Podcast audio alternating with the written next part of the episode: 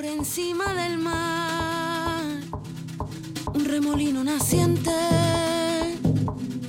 dando vueltas al presente, quiero escapar de mi mente. Eh, eh, eh,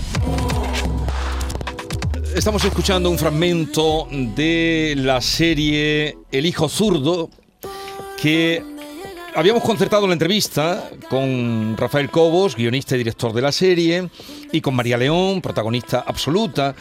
Pero lo que no nos imaginábamos, para bien nuestro, es que eh, están aquí con nosotros mm, recién eh, haber sido reconocidos con el premio a la mejor serie corta en el Festival de Cannes, que fue eh, antes de ayer. María León, buenos días. Buenos días. Felicidades. Muchas gracias. Y Rafael Cobos, eh, felicidades también. Muchas gracias. Eh, ¿Habéis estado allí en Cannes? hemos estado en Cannes, hemos disfrutado de Cannes y nos hemos venido con una palmera que es el, el premio bajo el brazo. Sí. Muy satisfecho. Acabamos de aterrizar y estamos emocionados todavía con, con el recibimiento que tuvimos allí en Cannes. Fue muy especial. Ajá. Eh, y además es tu primer trabajo como director. Es mi primer trabajo como director. Porque como guionista conocemos toda tu obra, con Alberto Rodríguez, todos tus éxitos, pero tu primer trabajo como director. Bueno, llegó la hora de probarlo y con un proyecto, bueno, que yo creo que era muy abarcable, muy, muy cercano a mí, es decir, que no es una cuestión de, de trama, sino una cuestión muy de personaje, muy visceral y era el momento de hacerlo. Muy contento, muy satisfecho. no me extraña que estéis contentos. Cannes, con lo que es el Festival de Cannes. ¿Tú habías estado allí alguna vez, No, María? No, no, no había estado nunca, la verdad, y es muy difícil estar en poder pasear por esa alfombra. La verdad que ha sido un regalo. No solo estar allí, sino estar con un trabajo, eh, con un proyecto como este, que me siento muy orgullosa. Pero un festival además, internacional, que, es decir, que hemos compartido Con festivales con series procedentes de todo el mundo y desde luego es un orgullo. Sí. la serie se va a estrenar el próximo día 27 en Movistar, en la plataforma de Movistar, pero supongo que después de este éxito saldrá, será requerida en todo el mundo, ¿no? Ojalá. Estaría O bien, buena parte. Estaría bien que esto fuera un, digamos, un acicate para la venta y que se, difusi- se difundiera en mayor número de países. Sí. Y además una serie que no sale de Sevilla, territorio eh, que ha sido muy inspirador para, para ti, sobre todo en trabajos tuyos anteriores, ¿no?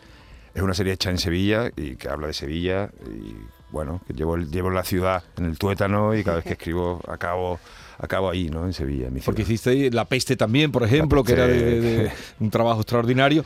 Pero mm, también eh, ha venido a- el momento de las elecciones que estamos viviendo, Sí. porque en esta serie también hay un personaje político, personajes varios, y entre otros uno que, que- que quiere disputar la alcaldía de Sevilla. ¿eh? Os ha venido, las elecciones se han puesto para promocionar vuestra serie. Bueno, así ha, ha dado la casualidad, ¿no? En el momento. Hay veces que el- la, la ficción muchas veces dicen que supera la realidad, ¿no? En este caso, pues mira, acompaña. Sí, bueno, la política yo creo que también, aparte de la ciudad, acompaña, me ha, me ha acompañado en casi todos mis trabajos, o sea que tenía que de alguna forma aparecer en la historia. Y la que, María León, yo creo que en ninguna peli que hayas hecho tú antes hay una presencia constante y continua, porque tú, es como la película Tar, Sí. de Kate Blanch. Lo que es Kate Blanch a Tar es María León a esta película. Tú no desapareces de la pantalla. No desaparezco, no desaparezco. La verdad que es una suerte porque el personaje está escrito eh, de una manera exquisita. Es muy difícil mantener un personaje tanto tiempo y, y la suerte que he tenido de tener un, ma- un material eh, como para poder trabajarlo y pa- para poder darle volumen. No todos los personajes se sostienen y este teníamos que sostenerlo. Pero fue, ¿así lo habías escrito tú o a medida que hacía el trabajo María León iba ganando más tiempo en pantalla? Bueno, el personaje asume la responsabilidad de toda la serie, de toda la- todo el hijo zurdo pasa por su espalda. Sí. Eh, María ha hecho un trabajo prodigioso, eh, soporta el plano corto, que, que es una de las piedras angulares de la realización de, de la serie de una forma prodigiosa y un trabajo muy difícil. Y además, ¿en qué condiciones? Además, viviendo en un estatus, pero luego eh, eh, con otra situación eh, totalmente distinta, ¿no? Sí.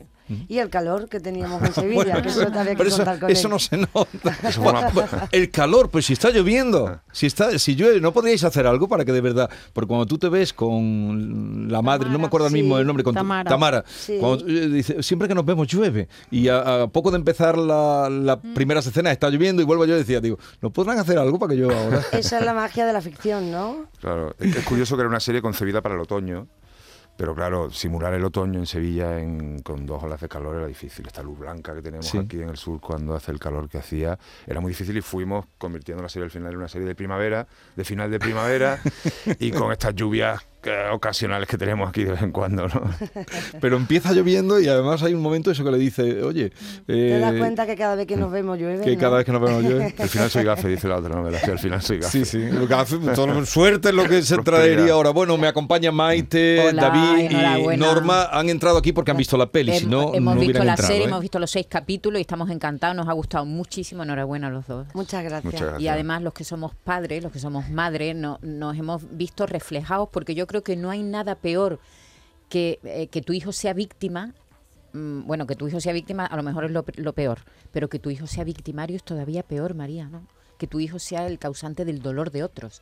Eh, ponerse en esa situación eh, Bueno. es horrible. Sí, el- el- el- todos tenemos el poder de poder ser el causante del dolor del otro.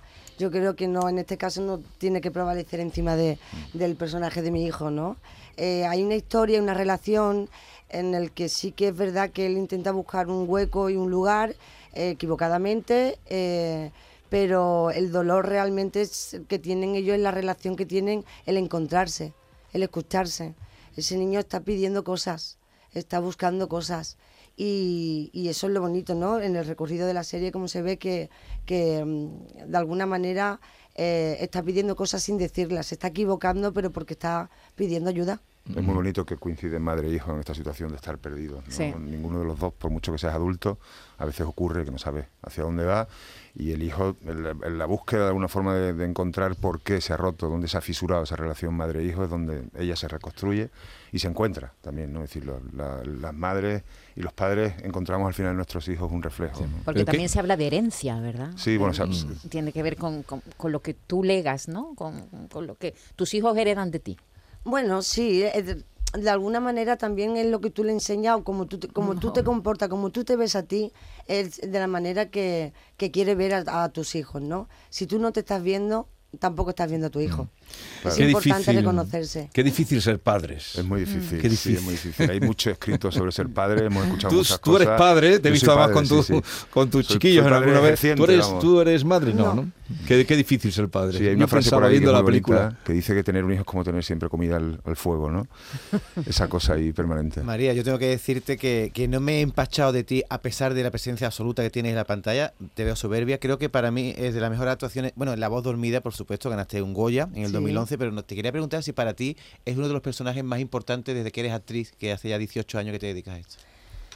Pues la verdad que sí, que es un personaje que tiene muchísima importancia y que, y que sobre todo eh, para mí es de los personajes más complejos a los que me he enfrentado. Entonces como actriz me ha dado la opción y la oportunidad de crecer y de probarme y de medirme. También el hecho de, de, de- de rodar aquí en mi ciudad con un personaje tan, tan cercano a mí y a la misma vez tan lejano eh, ha sido un reto, un reto enorme. Nunca me habían presentado un personaje así hasta ahora, hasta el hijo zurdo. La primera vez que mi madre me dijo que no era normal, yo tenía seis años. ¿Qué es lo normal? No le gustó que fuese zurda, zocata, siniestra, anormal. La calma? Tú solo tienes un hijo zurdo. ¿Dónde crece la retama? ¿Por qué iba a pegarle a un marroquí? Porque su hijo es un cabeza rapada. El faro mueve su espalda. Soy la madre del loco. Es amigo de Lorenzo, está con él. De tal palo, tal astilla. Y si la nieve viene y ¡Lorenzo! Yo seguiré Se ha vuelto a escapar. el ¿Y si le preguntas a tu hijo? ¿A cuál? Al que no quiere que se junte con el tuyo. Si nos vieran, unidas por la desgracia. Y aquí va el protocolo de menores. Hay frases tremendas, aquí se han oído algunas. Es cortante el diálogo y conciso, ¿eh? No hay... Sí. es, eh, no sé cuántas vueltas le has dado. ¿Eso es mejor para una actriz o, Bueno, en este o es caso, más difícil? dependiendo de lo que quieras contar y de lo que tengas que contar. En este caso eh, favorece ¿no? a- Yo- al yo- personaje. Yo creo que normalmente suele ser más difícil. Cuando los diálogos son cortos, si en principio se presume que están bien hechos porque tienen una carga de subtexto debajo importante Mm. y el actor no tiene que desvelar el subtexto, pero tiene que apoyarlo. Yo creo que es más complicado trabajar con diálogos son cortos. como titulares, son redondos. Y luego la música acompaña, porque Claro. es que la música va en concordancia absolutamente con cada una de las escenas. Sí, bueno, pensamos que esta música un poquito más moderna, un poquito más singular, aportaba una dimensión más a la serie, que, que- que digamos que es grave, que es una serie dura, ¿no? Y la aliviaba y distendía y daba, bueno, pues una línea un poquito más lúdica. Y la música de la Semana Santa, bueno, está presente en Sevilla, obviamente, pero aparece ahí en muchos momentos la de banda de, de música Sí, de Semana Santa. sí, ¿Por qué? sí. Bueno, es un elemento más de Sevilla, forma parte de nuestro paisaje. A partir de determinadas épocas esas bandas están ahí y esa- eh, hay muchísimos bares, muchísimas tiendas que donde ese sonido permanece a lo largo de todo el año y entre otras cosas yo creo que atomiza mucho el sentimiento sevillano. Y ¿no? está Mm. muy relacionado con la pasión. Claro, la y con el fervor, con- ¿no? Ah, y que, Claro que que sí. vale para todo, este vale para hacer campaña. Totalmente vale hacer, para hacer campaña.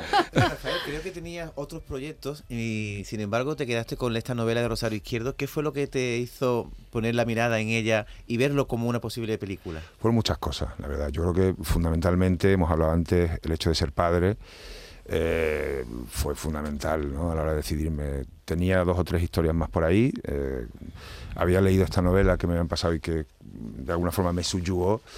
Y bueno, también me, me espoleaba mucho que era una novela muy vertical, una novela muy de pensamiento y que había que reconstruir, en el buen sentido de la palabra. Pues yo creo que fue el, el proyecto, estoy muy contento de haberlo, de haberlo elegido. Hombre, tanto, Y más ahora, con este reconocimiento. ¿Y ahora en qué estás trabajando ahora, María? Pues justo ahora volvemos a Cannes porque vamos a presentar la película con Víctor Erice en, en sesión oficial. Ah, que estás ahí en esa película también. Sí, sí. eh, La rodamos justo después de rodar El Hijo Zurdo. Y, de momento seguimos disfrutando de, de- de poder mostrar nuestro trabajo en, en, en Francia, en Cannes, ¿no? Eh, el año pasado fue un año, por suerte, eh, de muchísimo trabajo y entonces este año toca mm, pues presentar todo lo que hicimos, que no fue poco, Mm. fueron muchas cosas. ¿Y tú eres- También estamos, perdona, con Heridas en la serie de Antena 3, Ajá. que también justo acabamos de, de estrenar y dentro de poco pues Mentiras Pasajeras también, que es una serie que hicimos para El Deseo, con Félix Sabroso, en fin, eh, ahora toca eh, defender todo lo que trabajamos el año pasado, que fue un año muy duro, pero, pero mereció muchísimo la pena. ¿Tú eres diestra o zurda? Yo soy diestra, pero me he hecho ya zurda. Rafael, Sí. eh, supongo que habrás estado, llevarás mucho tiempo dándole vueltas a la idea de, bueno, me quiero lanzar, quiero dirigir, has estado tantos años al lado de Alberto. Bueno, sí, ¿Cómo, cómo resumirías? Es decir, ¿cómo ha sido tu experiencia? Mm, ¿Te lo esperabas así? ¿Has disfrutado mucho? ¿Has sufrido? ¿Cómo ha sido? Bueno, de, de alguna forma había estado gestando esta posibilidad, ¿no? Son muchos tra- años trabajando al lado de Alberto. Eh, yo venía también, por otra parte, de un poco de formación relacionada con la dirección de actores. Digamos que conocía mm, cuáles son, cuáles eran las herramientas para hacerlo. Yo creo que ha sido un trabajo muy estimulante, eh, muy excitante, eh, duro, bastante más duro que el, que el hecho de escribir en casa tranquilamente, pero también he aprendido mucho como escritor. Quiero decir que vo- voy a volver a mi hábitat natural, que es el hecho de la escritura, pero bueno, con una puerta abierta y con una in- interrogante, con una pregunta que estará ahí siempre, ¿no? ¿Y tú cómo, qué dirías como director? Tú que has trabajado ya con otros directores. Pues la verdad que, que es un... Yo le animo todo el rato y le digo, Fale, por favor, no nos abandones, ¿no? Porque, porque ha sido, la verdad, que increíble desde el primer momento el proceso. Ya recibir un guion bueno para nosotros es muy importante porque es la, la suela de nuestros zapatos, ¿no? Y luego durante el rodaje, el- el- la comunicación que hemos tenido, lo bien que nos hemos entendido, eh, ver también desde donde lo ha hecho, porque lo ha hecho desde un sitio, mm, desde el corazón, desde la tripa, desde el, teniendo también la generosidad y la humildad de, de estar un paso atrás cuando él es el que llevaba el paso delante, ¿no? Ha sido una gozada trabajar con Rafa, ha sido fácil, eh, he aprendido, hemos disfrutado, hemos sufrido. Hemos Bueno, pasado por todos los estados emocionales posibles. Y eso es señal de que, de que le hemos puesto corazón y que hemos intimado lo suficientemente con, la, con, con- con el trabajo como para poder eh, eh, haberlo sacado adelante. Oye, ha sido una gozada. Hablarnos de Hugo Belser, que hace Mi en la película de tu hijo, es el chico problemático. Loren. eh, y me parece que es un, vamos, un valor nuevo en el cine español. No sé si ha sido. Ya salía en la película, como has dicho, en la serie la anterior. serie, pero la- la tú lo has definido invisible. como el Steve McQueen adolescente, ¿no, Rafael? Sí, ¿Qué tiene una, tiene una fuerza, tiene una, ¿no? tiene una garra, una mirada, una energía y sobre todo una inteligencia emocional que hacen que sea un actor, no, no, con- no solo con mucho futuro, sino con un presente maravilloso, desde luego. ¿no? Y un compromiso muy grande también con, con el trabajo. Cuando se es joven, guapo y más con las herramientas que tenemos de Instagram y tal, tal, tal, es muy difícil tener los pies en la tierra y defender el- la pasión a, a- a nuestro trabajo, ¿no? Es complicado, sobre todo cuando tienes juventud. Hugo es un chico que se ha comprometido mucho, yo he trabajado mucho con muchos profesionales y estar al lado de él ha sido un aprendizaje para mí. A mí Hugo me ha enseñado mucho y me ha ayudado mucho. De hecho, creo que el personaje de Lola eh, se sostiene y el, trabajo de Hugo ayuda a que Lola esté donde esté, ¿no? Para mí ha sido fundamental.